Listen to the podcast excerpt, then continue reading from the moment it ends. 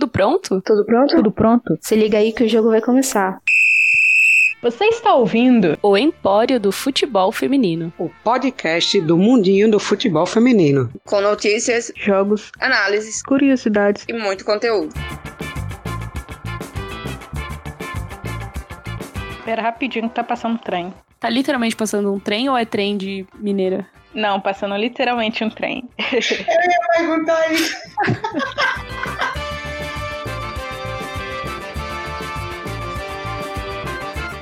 Salve, salve, ouvintes! Está começando mais um Empório do Futebol Feminino. Eu sou Raíssa Galdino e hoje, junto com a minha dupla de sempre, Amanda Morim, e com uma estreante, a Raíssa Eglantini. Nossa, falei certo? Se não foi, foi. Vamos fazer esse mais um episódio do nosso podcast tão amado. E este episódio a gente vai falar sobre o retorno do Brasileirão Feminino A1, que está prestes a acontecer. Bom dia, boa tarde, boa noite, meninas! Oi meninas, oi para todos os nossos ouvintes. Vamos falar finalmente, né, do Campeonato Brasileiro. Tô animada. Depois de um dia de muitos surtos, tô animada.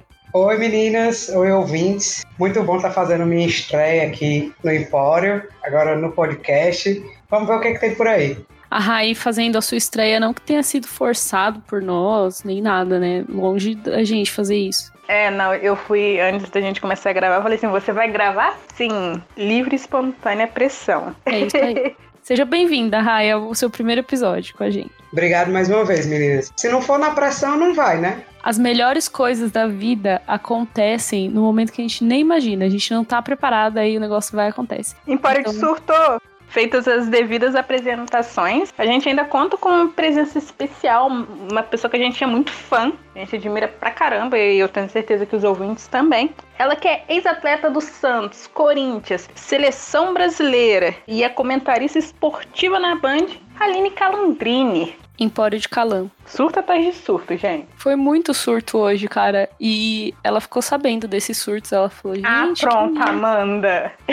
Amanda Eu falei, Calan, tá todo mundo surtando no grupo do Empório porque você topou falar com a gente. O arroba dela no Twitter é Alin, com dois L's e N mudo mesmo. Calandrini. O Instagram dela é Aline, com dois L's também, ponto Calandrini. A gente vai deixar também na descrição desse episódio para vocês acompanharem o trabalho dela. Ela sempre tá comentando sobre futebol no geral, inclusive futebol feminino, faz umas análises ótimas e no Instagram ela tá postando vários vídeos. Essa semana ela postou até top 10 jogadoras brasileiras da história, que ficou muito bom. E no mês de agosto a gente comemorou o nosso primeiro ano e só para lembrar vocês que a gente vai fazer um programa super especial pela primeira vez em vídeo no dia 30 de agosto às duas da tarde. Fiquem ligados nas nossas redes sociais porque tá muito bom, ele já foi até gravado. Não, não vai ser uma live, spoiler, mas tá muito legal. Lá a gente conta tudo sobre os bastidores, a história do Empório, histórias engraçadas e perrengues que a gente já passou juntas aí, os nossos surtos.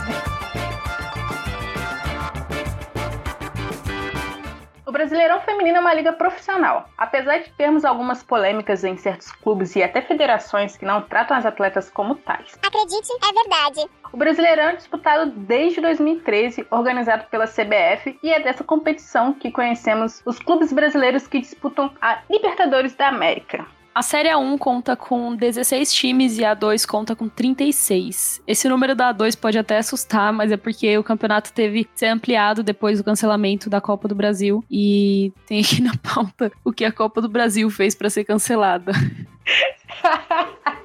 Genial. Bom, desde 2019 a Band detém os direitos de transmissão da CBF, então lá é o principal canal em que a gente pode assistir aos jogos, com comentários da parceira Aline Calandrini, como a gente já comentou aqui. A gente tem também a transmissão em plataformas de streaming, como o MyCujo, que dá para assistir pelo site ou aplicativo, e também no Twitter. Em 2019, por exemplo, as transmissões contaram com 12,8 milhões de pessoas alcançadas ao longo dos jogos, segundo a CBF. Então isso quer dizer que sim, temos público. Inclusive, durante essa pausa da pandemia, nós tivemos uma das melhores notícias para o Campeonato Brasileiro. A partir de agora, o Campeonato Brasileiro Feminino A1, ele terá o Guaraná Antártica como patrocinador oficial. Ou seja, o Guaraná, que já patrocinava a seleção feminina e vira e mexe, fazia campanhas que valorizam a modalidade, tipo aquela com a Cris, a Andressinha, a Fabi Simões, onde eles incentivavam empresas a apoiarem as atletas brasileiras, agora vai estar presente no nosso querido Brasileirão. Aquele comentário é perfeito. É perfeito. É muito bom, cara. Uhum. Eu adoro a Andressinha colocando Guaraná no copo, assim. Ah, aqui em casa agora só entra Guaraná. Sim, isso aí, nenhum outro refrigerante. Um beijo pra Andressinha. Andressinha, te amo e. Volta pro Empório. Um beijo pra Ai, Mamãe ai. Cris também, que a Mamãe Cris tá Ah. no comercial e casou. Sim. E um beijo pra Fabi Simões, que eu sou o Mundinho Fabi Simões. Não, a Amanda é a fã número um da Fabi Simões, cara. Eu acho que se um dia a gente entrevistar a Fabi Simões, a Amanda vai ter um trem. Sim, Fabi Simões, vem pro Empório. Agora vamos falar um pouco aí do- de alguns dados históricos, alguns fatos históricos. Os times de São Paulo dominam, né, este campeonato, porque venceram seis das sete edições já realizadas. Hot dog com purê 1, hot dog sem purê 0. E os times vencedores são Centro Olímpico, Corinthians, Ferroviária, Rio Preto e Santos. E lembrando que um time que não é de São Paulo e também já venceu é o meu Flamengo Marinha. Então, hashtag é nóis. Eu achei que você ia falar qualquer outra hashtag, menos hashtag.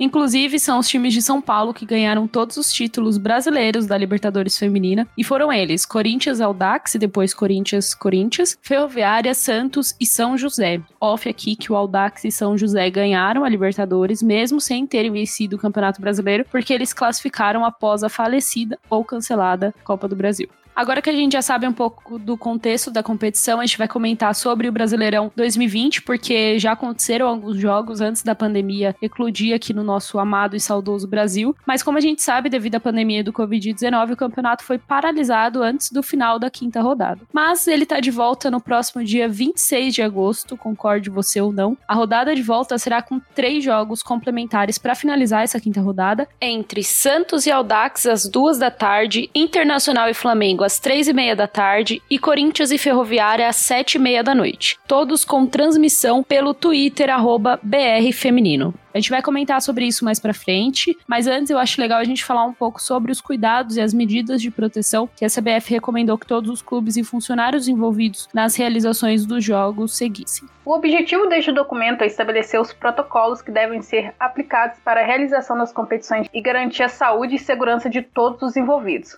Segundo a CBF, as diretrizes seguem as recomendações das organizações de saúde e serão incluídas no regulamento específico. Entre as medidas estabelecidas estão limite máximo de profissionais envolvidos em cada jogo para o Brasileirão A1 e A2, de 237 a 176, respectivamente. A realização dos testes de Covid para jogadoras e profissionais que estiverem trabalhando no estádio. Apesar disso, pouco menos de um mês antes do retorno da competição, o Corinthians divulgou a identificação de três casos positivos para Covid no seu elenco. Felizmente, as jogadoras não sentem manifestação de sintomas da doença, ficaram afastadas e passarão por novos testes em breve. Passado isso, agora sim nós podemos comentar um pouco sobre o panorama dos clubes antes da pausa do Brasileirão e o que a gente pode esperar, obviamente, para as próximas rodadas. Na primeira rodada, nós tivemos algumas goleadas, alguns jogos com placares magros. Na segunda rodada, a gente manteve o mesmo esquema, alguns placares mais baixos, e isso seguiu tanto pela terceira quanto pela quarta rodada. A quinta rodada, que foi a rodada de paralisação do brasileiro, chegou ainda a contar com cinco partidas realizadas. E com isso, nós temos a classificação atual do Brasileirão. A Ferroviária e o Santos, Ferroviária essa que é a atual campeã, seguem com 100% de aproveitamento e dividem a liderança do campeonato em números de pontos, com a Ferrinha assumindo o primeiro devido os critérios de desempate. Ambos os times ainda não completaram a quinta rodada, então vamos ver se vai ter alguma mudança durante isso. O Kinderman, que terminou o ano de 2019 em terceiro na classificação geral e chegou até as semifinais, sendo eliminado pela Ferroviária, aparece em terceiro após uma sequência de três vitórias, um empate e uma derrota. A Ferrinha, que perdeu poucas peças, em comparação ano passado, repôs bem. E tem uma ex-jogadora do Santos, né? Que é a Sochor, que tá voando no campeonato. Agora a Daiane, né, que tava no Benfica, voltou também. Sim, gosto demais do Santos. Temos titia, mamãe Cris, né, de volta. As sereias aí perderam bastante peças, alguns nomes aí bem interessantes. Todo mundo falou assim: nossa, tá acontecendo um desmanche no Santos. Aí do nada volta a Cris, eles contratam a Fernanda Palermo, minha ex-lateral, que já é tá sendo titular, enfim, já tá bem adaptada, e outros nomes aí. Então, assim, Santos e Ferrinha tá no caminho certo. E também, assim, falando do, do Kinderman, que tá apresentando um bom, um bom futebol, tem um meio de campo interessante. E aí, logo em seguida, na tabela, tem o Palmeiras, que investiu pra caramba. E agora pegou a Camelinha por empréstimo, né? Vamos ver como é que vai ser esse início. Em quinto lugar aí tá o Corinthians do, do Empório aí, que sofreu uns tropeços, né? Eu não vou ser clubista, eu acho que a gente sabe o time do Corinthians, o que tem, né? Tipo, o elenco que tem é realmente muito acima da média. Mas é igual vocês falaram, o Santos e a Ferroviária vêm com 100% de aproveitamento. Inclusive, essa semana o Twitter do Brasileiro Feminino divulgou que a Ferroviária tem o melhor ataque até então. Foram quatro jogos, 17 gols e 4,25 gols por jogo. É um time muito forte, foi campeão brasileiro no ano passado, né? A vantagem tanto da Ferroviária quanto do Corinthians é isso, né? De ser um time que já tá um pouquinho mais entrosado. Então tem essa vantagem aí. Mas o Santos realmente, assim, a gente vê que, por exemplo, não perdeu nenhum jogo, né? E o Palmeiras tá sendo a minha grande surpresa, porque tá, tá bem entrosadinho. Tem a Carla Nunes, que, se eu não me engano, é artilheira do campeonato, né? O Corinthians dominou muito no ano passado, mas fica aí no o que eu ia falar. Falando em Palmeiras, o Palmeiras tá em quarto lugar hoje, né? Ele subiu da 2 na última temporada, junto com o São Paulo, Grêmio e Cruzeiro. E falando em Grêmio e Cruzeiro também, o jogo entre as duas equipes do dia 29 de agosto, às duas da tarde, pela sexta rodada, vai ser no Mineirão pela primeira vez na história vitória, finalmente. E uma partida que vai anteceder o jogo masculino do clube, é muito bom. A gente vê o Cruzeiro fazendo esse, tendo esse tipo de iniciativa, né? Parabéns aí pro clube. Mas voltando, as Alviverdes fizeram uma boa campanha em 2019, não dá pra gente negar isso, né? Elas chegaram até as semifinais depois de se classificarem como líderes do grupo durante a primeira fase e estão na 1 acho que alguém, não lembro quem, mas compartilhou uma vez, tipo, o vestiário, sabe? Que eles reformaram tudo lá em Vinhedo. Então, assim, a gente vai ver aí como que o time vai se desenrolar nesse ano. Falando de forma geral também, as minhas expectativas estão bem altas pros clubes, assim, de forma geral, porque eu acho que a maior parte deles tem peças muito boas, tanto individualmente quanto coletivamente. Então, eu acho que o nível técnico tá bom. Só que para esse retorno a gente vai ter que levar em consideração que as jogadoras ficaram muito tempo paradas. Então, muito provavelmente provavelmente vai demorar um pouquinho para elas pegarem o ritmo de novo e tal. A gente já viu isso acontecendo no começo do campeonato, lá no começo do ano, e eu acho que agora vai ser ainda mais intenso, né? E completando o G5, nós temos o atual vice-campeão brasileiro Corinthians, né? O time dos recordes perdeu a sua invencibilidade histórica de 48 jogos, perdendo para o São Paulo por 2 a 0. Como a Amanda falou, tudo pode acontecer nessa volta, né? Desde jogadoras paradas por muito tempo, entrosamento dos times. Então vamos ver como o Corinthians, que fez uma campanha perfeita na temporada passada, vai se comportar no brasileiro. Já no final da tabela, a gente vai dar destaque para o Vitória e a Ponte Preta, que perderam todos os cinco jogos disputados até então. E o Aldax que vem de quatro derrotas, faltando disputar o último jogo da quinta rodada, onde vai pegar justamente o vice-líder Santos. Falando em vitória, em meados de abril, a gente viu uma polêmica envolvendo o clube, porque a CBF destinou 120 mil reais ao clube como auxílio para a equipe de futebol feminino durante a pandemia. Porém, o que, é que aconteceu? O clube usou o dinheiro para outras coisas, tipo pagar jogadores que deixaram a Toca do Leão no ano passado. Inclusive, tem um áudio do presidente do clube falando sobre isso. E para nós que acompanhamos a modalidade, foi bastante revoltante ouvir coisas como: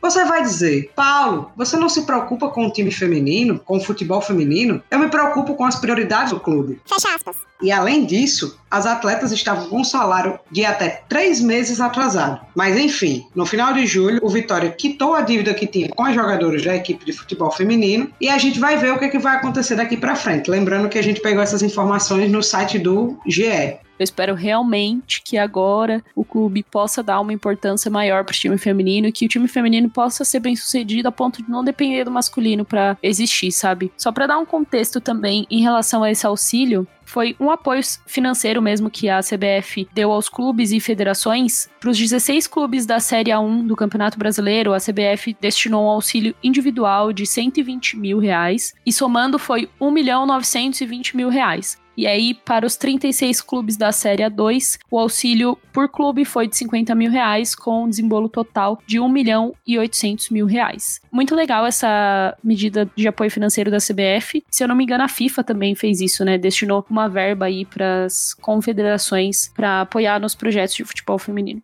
É, agora a gente vai comentar um pouco sobre o que a gente espera nas próximas rodadas. Mas lembrando que a sexta rodada será iniciada no dia 29 de agosto com dois jogos. As demais partidas vão ser realizadas no dia 30 e dia 31. As quartas de finais estão programadas para começar no dia 25 de outubro, com os jogos da volta no dia 1 de novembro. Agora sim, gente, chegou o grande momento. Eu acho que o momento que todo mundo esperava aqui nesse episódio, né? Depois de um dia de muitos surtos, afinal, não é todo dia que a gente tem a Aline Calandrini no Empório. A gente vai colocar aqui para vocês ouvirem como foi o nosso bate-papo com ela. Nós conversamos sobre várias coisas, desde o aumento da visibilidade no futebol feminino pós-Copa, até como o patrocínio do Guaraná pode impactar na modalidade, o que a gente pode esperar no nível técnico dos clubes, quais clubes podem aí surpreender a gente, o que, é que ela acha da volta do futebol em meio a uma pandemia. Enfim, aumenta aí o volume do seu fone de ouvido, do seu computador, de onde você estiver ouvindo a gente, porque chegou a hora de sentar e aprender, de sentar e ouvir ela. Com vocês, Aline Calandrini. Edição, solta aí pra gente, vai.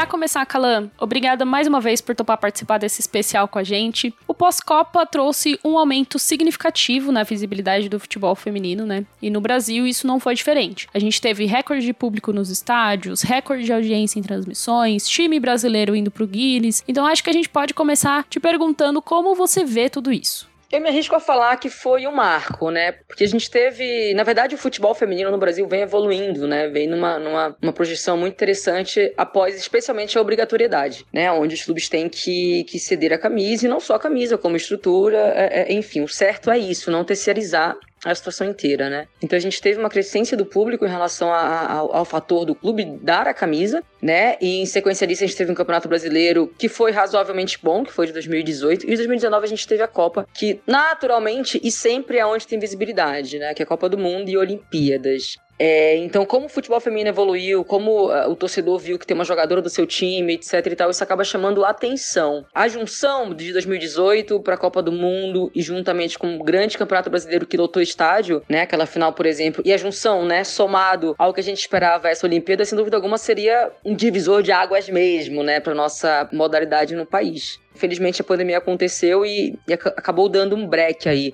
Eu realmente acredito que a gente não vai voltar para trás de forma alguma. Obviamente os clubes que são menos estruturados irão sofrer isso aí de uma forma mais significativa, né? Mas eu vejo uma possibilidade da gente crescer cada vez mais. Então, acho que a Copa do Mundo ano passado aconteceu, foi extremamente importante para a gente ver evoluções táticas, técnicas, físicas e estratégicas mesmo, né? Onde muita gente falava que as goleiras não aguentam é, é, defender uma bola no ângulo e a gente viu isso perfeitamente nessa Copa do Mundo. Jogadas surreais. Fisicamente, teve um estudo que o aumento foi de até 30%, né? Da evolução, que foi até maior que do masculino. Então, essa Copa do Mundo, juntamente com essa final de um paulista, de um brasileirão, a TV chegando, mulheres participando das transmissões, eu acho que isso tudo é um conjunto muito bem elaborado, né? E eu tenho absoluta certeza que nós daremos continuidade a isso, independente da pandemia. Eu acho que para trás a gente não vai voltar, a gente vai talvez diminuir a aceleração, mas teremos uma, uma continuidade positiva em relação a isso. É, realmente, eu espero que o futebol feminino não dê nenhum passo para trás depois de tudo que a gente conseguiu conquistar nesse último ano aí, nesses últimos anos, né? Inclusive, a gente viu que desde 2019 a Band detém os direitos de transmissão da CBF, justamente com você comentando os jogos, né? Eu acredito que isso tenha sido muito crucial pro aumento no número de espectadores do futebol feminino e, consequentemente, levou mais pessoas pro estádio. A gente não pode ignorar o fato de que passar futebol feminino numa TV aberta é espetacular. Você acha que, caso não tivesse ocorrido a pandemia, a quarentena, esses números iriam continuar crescendo, não só nos estádios, mas também, assim, o engajamento nas redes sociais e as transmissões na TV?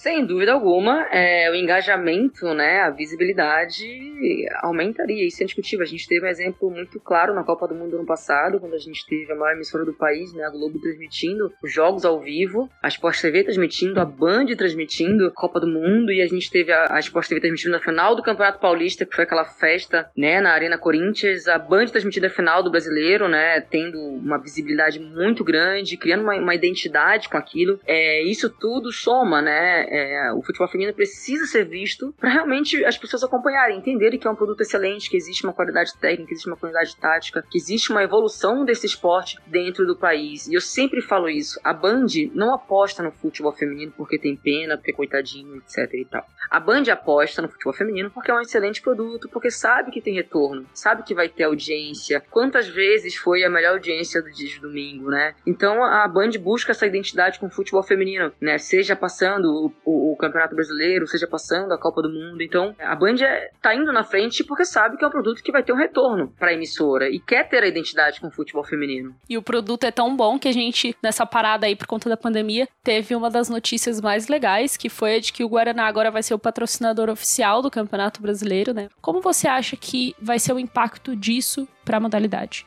A vinda do Guaraná Antártica foi extremamente importante, né? Acho que é uma grande empresa que tem um mercado muito interessante, reconhecida, né, aqui no Brasil, uma empresa que já patrocina de fato a seleção brasileira, eu falo das categorias de base, né, até a seleção feminina, de modo geral, mas vir para o Campeonato Brasileiro em si é algo que tem uma resposta muito positiva quanto a isso, né? A gente viu ano passado que teve a Cristiane como garota propaganda chamando outras marcas, né? Teve a Andressa, Andressinha no caso também chamando outras marcas. Acho que o Guaraná pode vir e trazer trazer outras marcas, outros patrocinadores. Só que isso também depende de como a marca vai querer fazer, né? Não é apenas dar o dinheiro. De fato, é colocar as atletas, né, a competição em si como visibilidade, né, que tenha um retorno, né, que queira realmente aparecer. Então, como a marca vai fazer para trazer esse produto, que eu acho que vai ser o X da questão. A forma que vai fazer que vai ser a isca para as outras empresas virem e patrocinar, seja a competição, seja os times, seja, seja os atletas. Sim, a gente até fala desse comercial aqui no episódio, porque realmente ele acho que marcou muito, né? Todo mundo que acompanhava o futebol feminino na época, ele realmente ficou muito legal. É, mas então, sendo assim, você vê o aumento de patrocínio de empresas como um dos vieses que impactaria positivamente na modalidade, seja em estrutura, investimento e engajamento, por exemplo?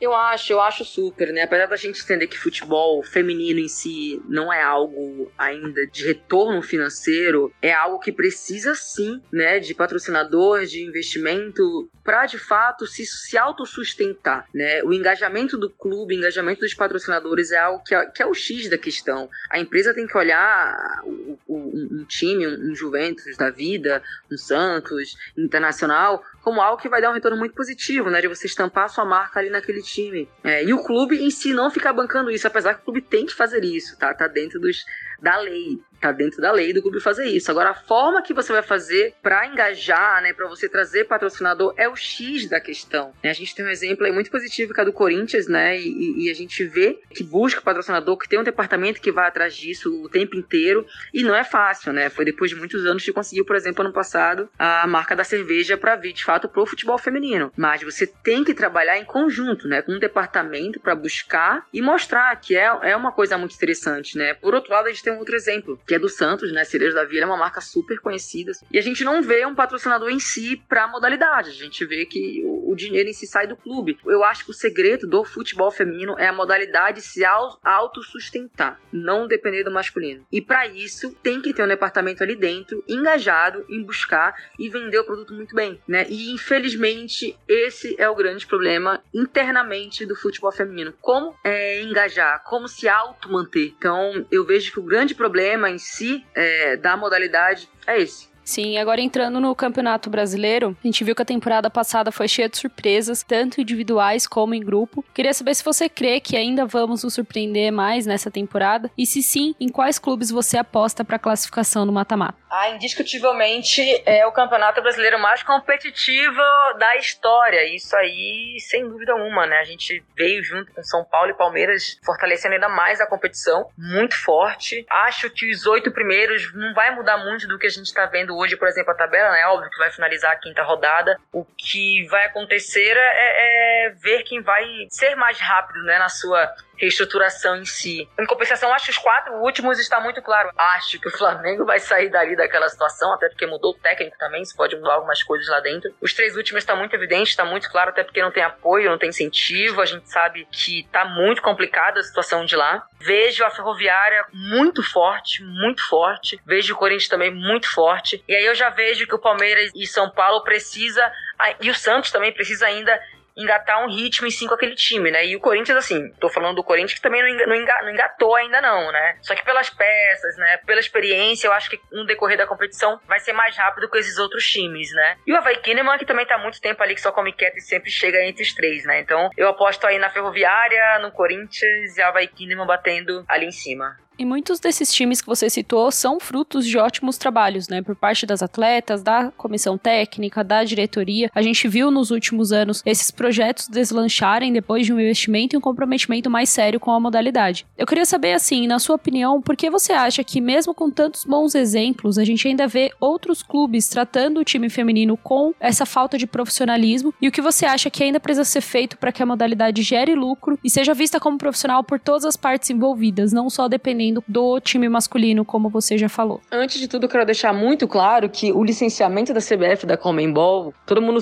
acha que é só a obrigatoriedade de ter o futebol feminino e não é. São melhorias técnicas, estruturais, financeiras que o clube tem que ter. E nisso está incluso o futebol feminino, assim como outras coisas do futebol masculino, tá? Isso é muito claro. E as pessoas acham que, ai, não, o futebol feminino é um problema, etc e tal. E na verdade não, é um, é, não é o futebol feminino. Então, são melhorias e o feminino está dentro disso, tá? Antes de tudo, o licenciamento é sobre isso. Uh, eu acho que o futebol feminino tem que buscar uma forma de se autossustentar. E aí eu falei numa resposta anterior que é a questão de ter um departamento feminino, né? Que é, por exemplo, que o Corinthians tem, que o Santos tem. A gente vê o Santos, como já citei, uma, uma marca muito famosa, mas como que não tem um, um, retorno financeiro? Talvez colocar algumas marcas, né? Algumas coisas pontuais, tudo bem, não seja aquele valor total do que é o investimento da modalidade, mas pouquinho em pouquinho, não custa colocar na camisa e você de fato investir para que isso não seja, ai, nossa, um problema, só sai dinheiro entendeu? A gente teve, inclusive, no Santos, a Maria, recentemente, que foi vendida por um valor de quase 50 mil reais, que é pouco, obviamente, mas é um retorno. Então, o que eu quero dizer? Falta boa vontade dos clubes em si de ter a modalidade, de apoiar, de incentivar. A gente tem um exemplo muito positivo, que é do Minas e Cesp, né, que não depende de forma alguma de nenhum clube masculino, que apenas é intenção e faz muito bem aquilo ali, né? Um clube que tá, já está no seu segundo ano na A1 as presidentes estão a fim de fazer a situação inteira acontecer e acontece. E acontece, entendeu? Tem patrocinador pontuais ali, então é algo muito positivo. Falta, de fato, a gente ter essa, essa boa vontade dos cartolas, né? E para começar, tem que ter esse departamento feminino, que não seja do masculino, para em si a modalidade de caminhar pelos seus próprios pés aí, né? Mais, um, mais ou menos um pouco parecido com o que tem no Corinthians. E como você analisa atualmente o nível técnico do Campeonato Brasileiro? Desconsiderando momentaneamente os problemas estruturais, você acredita que tecnicamente e taticamente a gente pode bater de frente com outras ligas? Essa, essa pergunta é muito boa, porque a gente brinca muito no Twitter, né? Que o Corinthians está muito pronto pronto para pegar o Lyon, que na minha opinião, é melhor, na minha opinião não, na opinião de todo mundo, é o melhor time do mundo, obviamente, é mais forte que a seleção francesa, inclusive, mas o Corinthians é o melhor time sul-americano, não é por causa da conquista da Libertadores, mas é um time que, que sabe muito bem em si como jogar, e a gente viu, né, a Libertadores como que foi o banho dos times brasileiros em relação a isso. Mas eu já vejo que a Europa é muito forte, né, as alemães na Alemanha, na Inglaterra, acho que nós estamos um patamar abaixo, apesar da nossa qualidade individual, taticamente e fisicamente, a Europa está um passo à frente, sim, da nossa liga e do nosso campeonato brasileiro. Eu vejo na Inglaterra uma competição de brilhar os olhos, assim. É um nível muito forte, um nível muito alto, e eu acho que uma tendência é que cada vez seja mais forte, e isso é uma, isso é uma continuidade, na verdade, é uma, uma, uma evolução, né, dos clubes apoiando o futebol feminino. Acho que muito em breve, por exemplo, os Estados Unidos vai perder esse top 1 do, do, do, do mundo para outros times, né, muito pela competitividade que tem em si nas suas próprias ligas. É muito mais forte do que acontece nos Estados Unidos, né? Que muita gente brinca que é ruralzão. Então, cada vez mais a Europa, especialmente a Inglaterra, vai engolir o futebol feminino. Sim, realmente, inclusive a gente estava conversando aqui nos bastidores que a média de idade das jogadoras dos Estados Unidos ao se tornarem profissionais é muito alta, né? E aí se a gente comparar com outras jogadoras, outras atletas de outras nacionalidades, tanto por seleção e também por clube, elas já têm uma média de idade menor e já passaram por outros outras experiências, jogos decisivos e já estão jogando no nível técnico mais alto, no nível técnico profissional há mais tempo. Isso vai fazer muita diferença. Eu acho que daqui para frente a tendência é o cenário mudar mesmo, né? Mas trazendo para o Brasil de novo, a gente viu que durante a parada muitos times aproveitaram para reforçar seus elencos, enquanto outros passaram por algumas dificuldades e continuam passando. As rodadas iniciais que foram disputadas vinham desenhando um certo caminho para o campeonato, como a gente já comentou aqui, mas eu queria saber como você acha que vai ser o impacto dessas questões e mudanças na volta. Eu acho que esse retorno vai ser um pouco parecido, né, de onde parou. Até porque a gente não viu nenhum time voando voando, voando fisicamente. É, é, é, a gente viu os, os, times evoluindo naturalmente, até porque vem de um tempo parada, de um mês parada, e agora elas vêm de quatro meses, quase cinco meses paradas. Então acho que vai ser muito parecido. Acho que a gente vai ter um retorno naturalmente igual ao masculino, meio lento, né? E, e, e normalmente as atletas, e os atletas estão acostumados a ficar um, um, mês parado, a gente teve aí quatro meses parado, apesar de estar treinando, de estar correndo. O ritmo de jogo é o segredo, de fato, para passar por cima desses problemas. Obviamente que os times que têm menos estrutura serão impactados, né? A gente está vendo, por exemplo, Iranduba aí, uma situação muito complexa, muito difícil, inclusive se desmanchando. Os times maiores terão uma continuidade, até porque alguns tiveram salário, algumas atletas tiveram salário reduzido, por exemplo, outras não, São Paulo, enfim, o Corinthians teve salário reduzido. Aí a gente tem que olhar também o outro lado da situação, né? Os times que não têm tanto essa, essa condição de fato de se manter. Então, realmente, os times que têm menos condições, né, vai ser bem afetado em relação a essa pandemia. E aí, para finalizar aqui o nosso bate-papo, eu acho que a gente precisa ainda falar sobre esse ponto crucial relacionado à volta depois de cinco meses de parada por conta da pandemia, porque, como a gente sabe, o país ainda vive numa situação alarmante, com mais de 3 milhões de infectados e mais de 110 mil mortos. Após a retomada dos treinos, a gente já teve times com testes positivos no elenco, ou seja, mesmo com todos os protocolos estabelecidos pela CBF, que a gente já comentou no episódio também, ainda há uma concordância quase que geral de que não era hora de voltar com o futebol. E eu queria saber de você, Calan, qual é o seu ponto de vista sobre a situação? Não, na minha opinião, não deveríamos ter nenhuma competição esse ano. Nenhuma competição, masculino, feminino, de outros esportes, enfim, de uma maneira geral. E olha que é meu trabalho, eu preciso disso, eu necessito disso, mas não tem como. A gente vê que é falho, né? É um protocolo muito falho, inclusive já até mudou algumas coisas é, na CBF. Aí você imagina no feminino, que não tem o mesmo acompanhamento, as meninas moram em alojamento. Então espere que provavelmente a gente vai ter sim erros a gente vai ter é, é, situações positivas, é porque é um vírus que a gente vai ter que conviver. O problema em si é que as pessoas que estão acima da gente, eles acabam liberando certas coisas, né? Shopping, ônibus, enfim, todas as outras coisas. E por que, que não liberar o futebol? Então eu entendo a cabeça dos cartolas em relação a isso, mas na minha opinião não, não, não tem condição alguma de ter competição esse ano, apesar de já estar tendo. É, mas estejamos preparados porque é, é, a gente vai conviver com esse vírus, infelizmente como sempre, muito cirúrgica em suas palavras. Calan, muito obrigada por esse bate-papo, muito obrigada por essa conversa. É uma honra ter você aqui no nosso programa, é uma honra poder conviver com você no mundinho do futebol feminino e ter acesso a tanta informação, a tanta análise boa que você faz, viu? As portas do Empório estarão sempre abertas para você, saiba disso. Mais uma vez, muito obrigado. Se você quiser deixar um recadinho aí pros nossos ouvintes, eu tenho certeza que eles vão ficar muito felizes também. Valeu, pessoal do Empório e os ouvintes também do Empório. Excelente podcast, excelente conteúdo, inclusive inclusive. Acompanhem o Campeonato Brasileiro, que vai passar no Twitter, no Maicujo. Inclusive, eu estarei na Band todos os domingos, 14 horas, tá bom? Um beijo, vamos que vamos, que esse e os próximos anos serão do nosso querido futebol feminino. Até mais.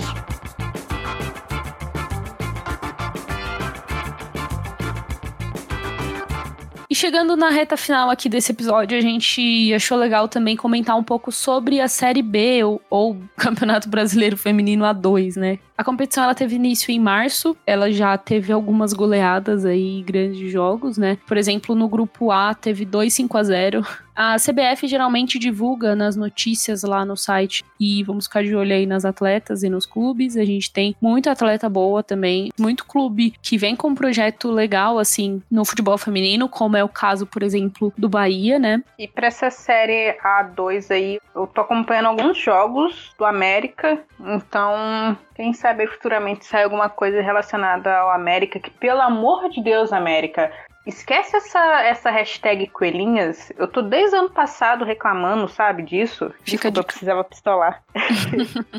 Inclusive, o América compartilhou essa semana que tá de casa nova, né? Tá com uma parceria aí com o Sesc. E no próximo mês o Sesc Venda Nova vai ser o local de treino das atletas. Muito legal. Parabéns aí pro América. O América, putz, tinha um dos melhores times do, do ano passado, hein? Eu lembro do jogo, América e Cruzeiro, sempre era um bom jogo. Minas mesmo, o time que mais domina, que entre os três grandes, né, que sempre deu uma olhadinha a mais pro feminino é o América, né?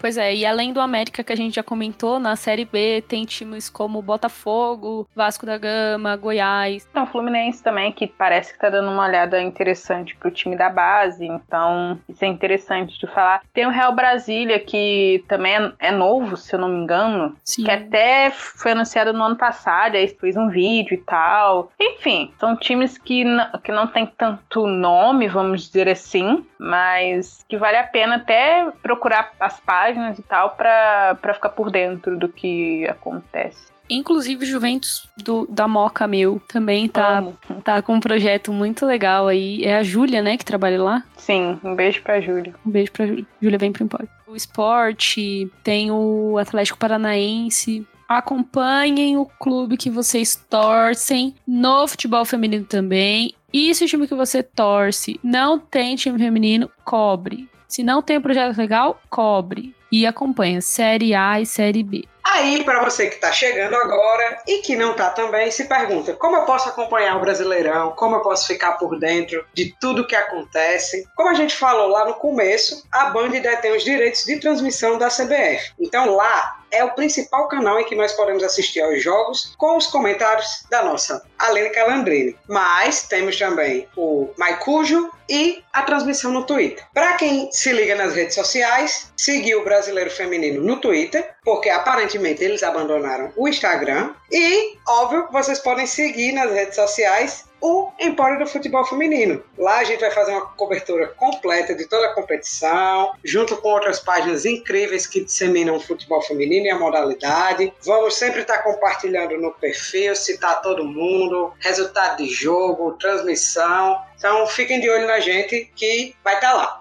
Tem a gente do Empório, tem o Planeta Futebol Feminino, tem pessoas aí de perfis independentes que fazem sempre um conteúdo legal. Finalmente a gente chegou num patamar onde ninguém fica desinformado. Tem o Sem Barreira, tem o Diário do Futebol Feminino. E também você pode seguir o perfil dos clubes, né? Eles sempre estão postando atualizações, fotos dos treinamentos. Cada vez mais eu vejo que os clubes estão começando a ficar engajados com a criação de conteúdo na internet, né? Do time feminino. Sou muito fã dessa página das Sereias da Vila. Eu acho que são três pessoas por trás desse perfil, faz um trabalho maravilhoso. A Gabs, que tá aqui ouvindo a nossa gravação, lembrou das gurias coloradas do Internacional. Cara, é, eu acho que é uma das páginas, assim, top 3 pro futebol feminino. E o Inter, que a gente não comentou nesse episódio, mas que tem um bom time também. A gente falou da Fabi Simões, mas tem a Jenny também, que era do Hulk da Amazônia, Iranduba. Iranduba. Tem Bruna Benítez, tem a Júlia, que já veio aqui no Empório também, tá lá no Internacional. O Inter tem um bom time, cara. Eu acho que. É, eu gosto. Eu gosto do Inter também. Eu queria falar os nomes dos clubes que estão na Série A1. Acho que até pro pessoal também ficar por dentro. Eu vou falar na ordem aqui da tabela, viu? Como que parou. Ferroviária, Santos, Havaí Kinderman, Palmeiras, Corinthians, Grêmio, Cruzeiro, Internacional, São Paulo, Minas Brasília, São José, Iranduba, Flamengo Marinha, Audax, Osasco Audax, se eu não me engano, Vitória e Ponte Preta. É, o Minas Brasília que é um xodózinho da galera, né? Xodó, muito. Ah, então, falando É em conteúdo pras redes sociais, né? A gente tem que falar do Minas Brasília também. E também tem o São José, que tá sempre também postando e tal. Assim, não são todos os times que têm essa, essa dedicação, né? Sim. Desculpa, aquele momento que. eu- Tudo eu tenho que reclamar, mas eu preciso reclamar. Primeiro que, tipo, como assim vocês querem ter time e não faz nada pra, tipo, atrair o público nem nas redes, nas mídias sociais? Vez ou outra aparece fazendo um discursinho, mas não é bem assim. A gente, quando a gente vai fazer uma artezinha pro Empório, cara, atrás de informação sobre as jogadoras de vocês, a gente passa um aperto, eu fico irritada. Se tiver alguém aí do Vitória, o Dax, Ponte Preta ouvindo, fica aí o conselho, né? E esse foi o nosso episódio, comentando aí um pouco sobre essa volta e contando um pouco do retrospecto desse Brasileirão A1. É muito bacana a gente ter esse bate-papo aí com a Calan e tal, que é uma pessoa que a gente admira. Então, agradecer mais uma vez. Segue a gente, interage. Lembrando que o nosso user é arroba Empório do FF. É isso, gente. Continue acompanhando a gente. Vem muita coisa boa, cara. Nossa, eu... sim, por um segundo eu esqueci o que vem aí. Eu tô assim, não, vem aí. Eu tô pensando, gente, o que que vem? O que que vem, vem de diferente? Real. Vem muito aí, como diz a Sabrina. Vem muito aí, gente. Vem aí demais. Se tem uma coisa que vem, é, é aí. Vem ou não vem? Vem, tá vindo. Já veio. Já até veio. Vocês não estão prontos pro que vem aí. Se a gente tá surtando, vocês vão surtar mais ainda. E se vocês querem saber o que vem aí, eu vou deixar um outro spoiler. Eu chorei. é, a... eu preciso confessar que também escorreu Metade do embora chorou. Enfim, criem expectativas, podem criar. Dia 30 de agosto, às duas da tarde, vai sair o primeiro Empório em vídeo, tá? Um beijo. E um beijo pra Calan também, que topou participar do episódio. Calan, a gente te adora, de verdade. Você é demais. Beijo, Calan. Um beijo, tchau, meninas. Obrigado, meninas. Obrigado, ouvintes. Muito bom ter participado desse primeiro programa. Tchau.